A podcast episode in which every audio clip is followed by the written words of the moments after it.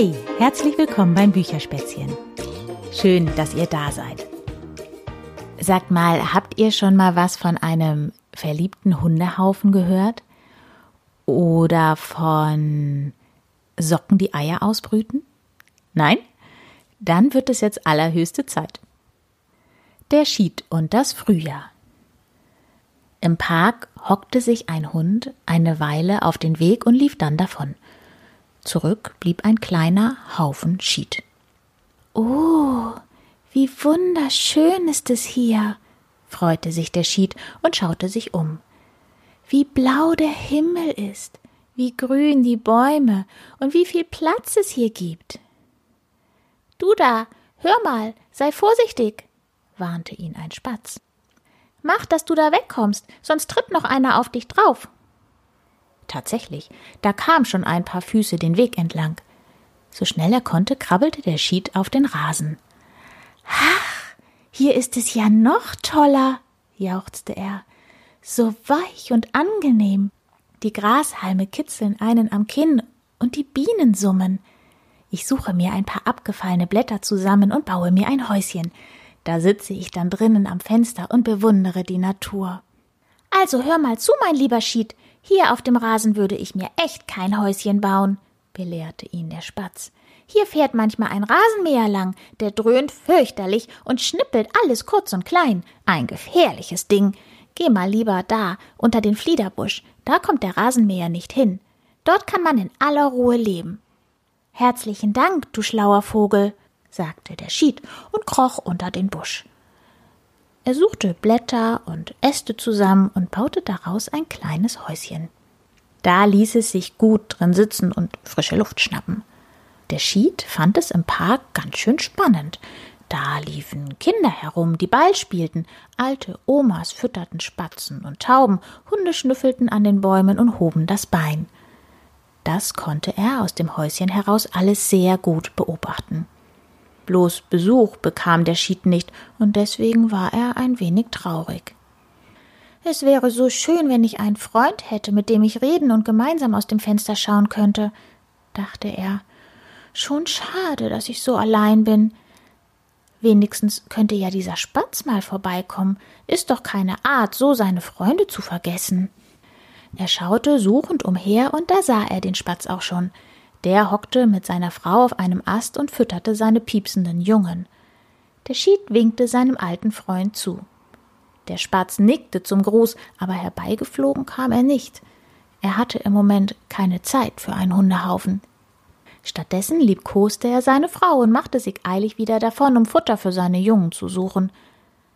Wie schön wäre es, wenn ich auch jemanden zum Schmusen hätte, seufzte der Schied. Allmählich kam der Herbst und dann wurde es Winter.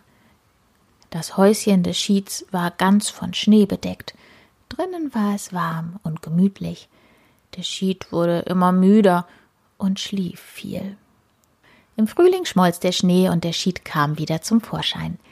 Er streckte sich und machte in der Sonne Gymnastik.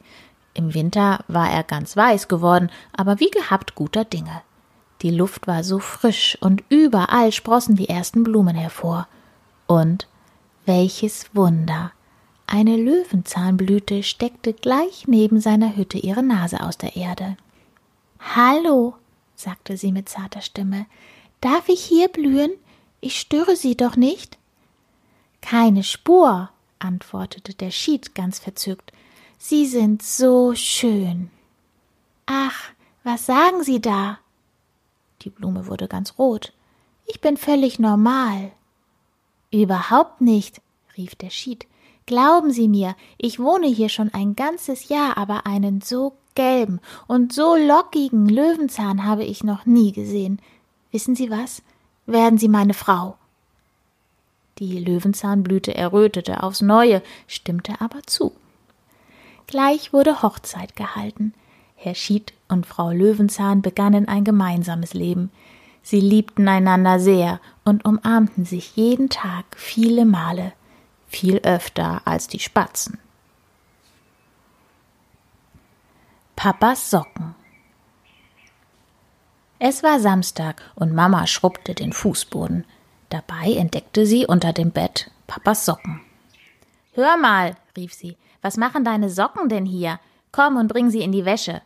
Papa kam aus der Küche, kniete sich hin und versuchte die Socken unter dem Bett hervorzuangeln. Sie waren aber so weit hinten, dass er nicht an sie herankommen konnte. Ich muss einen Besen holen, sagte er, aber sofort war Pille zur Stelle.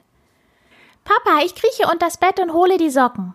Und schon hatte sie sich auf den Boden geworfen und schlängelte sich unters Bett. Und, hast du sie? fragte Papa. Stoß dir den Kopf nicht. Komm schon raus, sagte Mama. Du steckst doch nicht etwa fest? Papa, sagte Pille, während sie noch unter dem Bett lag. Die Socken haben ein Ei. Was soll das heißen? Ein Ei? wunderte sich Papa. In den Socken liegt ein Ei?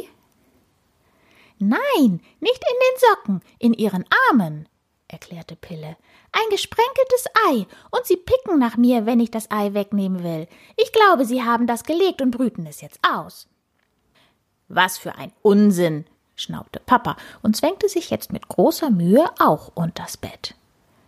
Zwei Socken lagen ganz dicht an der Wand zu einem festen Knäuel zusammengerollt, und zwischen ihnen, das sah Papa jetzt auch, lag ein braun gesprenkeltes Ei. Wie ist das denn hierher gekommen? brummte Papa und wollte es wegnehmen. Aber kaum hatte er die Hand danach ausgestreckt, biss ihm die eine Socke in den Daumen. Nimm es ihnen nicht weg, lass sie es ausbrüten, meinte Pille. So ein süßes Ei. Wer weiß, was da rauskommt.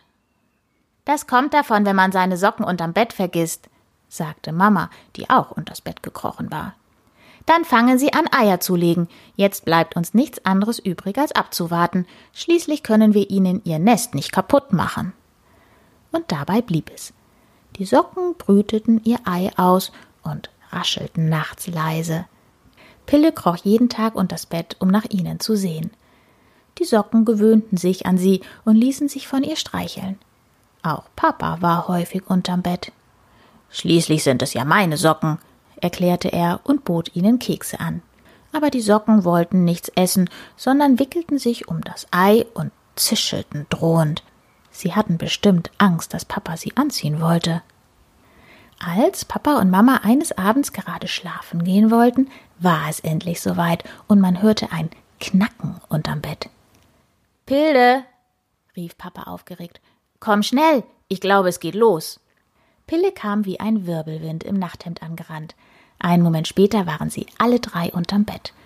In der Eierschale waren schon große Risse, und aus einem Loch lugte ein kleines, gestreiftes Söckchen hervor. Wie süß, rief Pille vor Freude. Nur schade, dass es kein Brüderchen hat. Ein einzelnes Söckchen kann man ja nicht anziehen. Dann sprang die Eierschale ganz auf. Das gestreifte Söckchen kletterte heraus, und siehe da, es war gar kein Söckchen.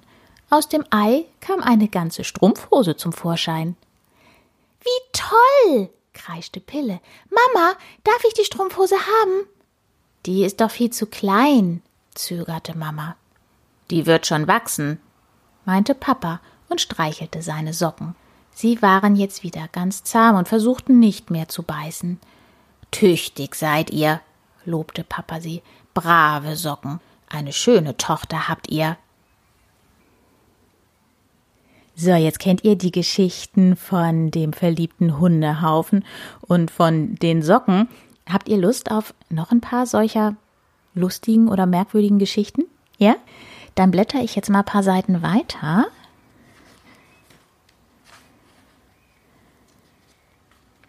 Und dann lese ich mal noch drei weitere Geschichten vor. Also, das schreckliche Kaugummi. Die Frühlingssonne schien zum Fenster herein und heizte das Zimmer auf. Da erwachte eine Fliege, die in einer Bodenritze ihren Winterschlaf verbracht hatte, und kroch gähnend aus ihrem Versteck hervor. Das Sonnenlicht durchflutete das ganze Zimmer. Es war warm und angenehm. Auch ein Marienkäfer saß da und räkelte sich. Guten Morgen, sagte er zur Fliege. Ich bin auch gerade aufgewacht. Was für ein herrliches Wetter. Nun scheint es endlich Frühling zu werden. Ja, sieht ganz so aus, stimmte die Fliege zu. Sie war immer noch ziemlich schläfrig. Zur Probe spreizte sie ihre Flügel. Sie quietschten, als wären sie eingerostet. Ich bin auch total steif vom Schlafen in dieser Ritze, sagte der Marienkäfer und streckte seine Beine. Und meine Frisur ist auch im Eimer. Er kämmte sich seine Fühler.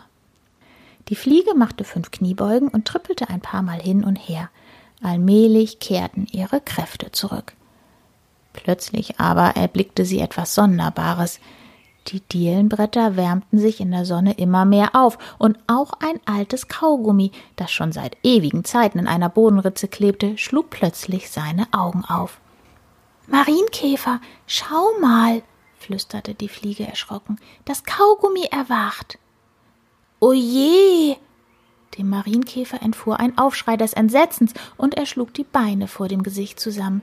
Hilfe! Was glaubst du, ist es böse? Ich fürchte schon, antwortete die Fliege. Wahrhaftig, die Augen des Kaugummis, die sich gerade geöffnet hatten, waren rot und grausam.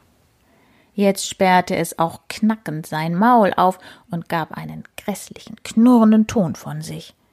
Ich habe noch nie die Stimme eines Kaugummis gehört, sagte die Fliege erschrocken. Wie grauenvoll. Guck, ihm wachsen auch noch Arme, sagte der Marienkäfer. Entsetzlich, wie eine Mumie.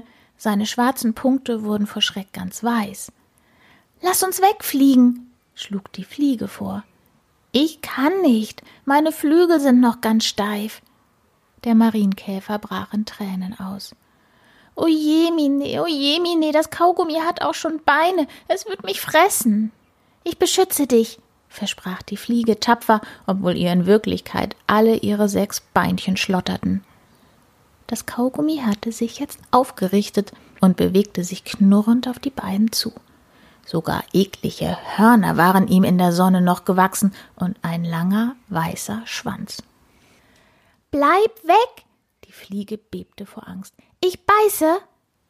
Das Kaugummi brummte nur wie ein Gespenst und schob sich weiter heran. Zum Glück kam gerade in diesem Augenblick jemand vorbei, trat auf das Kaugummi und ging weiter. Am Absatz des Schuhs blieb das plattgetretene Kaugummi kleben. Uff, Schwein gehabt. Die Fliege stöhnte auf und der Marienkäfer trocknete mit dem Flügel seine Tränen. Dann machten sie weiter mit ihrer Gymnastik und die Frühlingssonne schien und schien. Seeräuber Löffel Der Löffel hatte beschlossen, Seeräuber zu werden. Schluss mit dem langweiligen Leben, verkündete er. Dieses ewige in der Schublade liegen hängt mir zum Hals raus. Ich werde ein furchtbarer, einbeiniger Seeräuber. Ahoi! Ist dort nicht ein Teller zu sehen? Da mache ich mich doch gleich ran und raube ihn aus. Auf dem Tisch war tatsächlich ein großer Teller aufgetaucht, der bis zum Rand mit Suppe gefüllt war. In der Suppe schwammen seelenruhig Fleischklöpse, Kartoffeln und Erbsen. Keiner von ihnen ahnte, welch furchtbare Gefahr drohte. Der Löffel schlich sich leise an den Teller heran und spähte über den Rand. Gerade schwammen zwei Kartoffeln vor ihm vorbei und unterhielten sich. Was für eine angenehm warme Suppe, schwärmte die eine. Es tut wirklich gut darin zu schwimmen.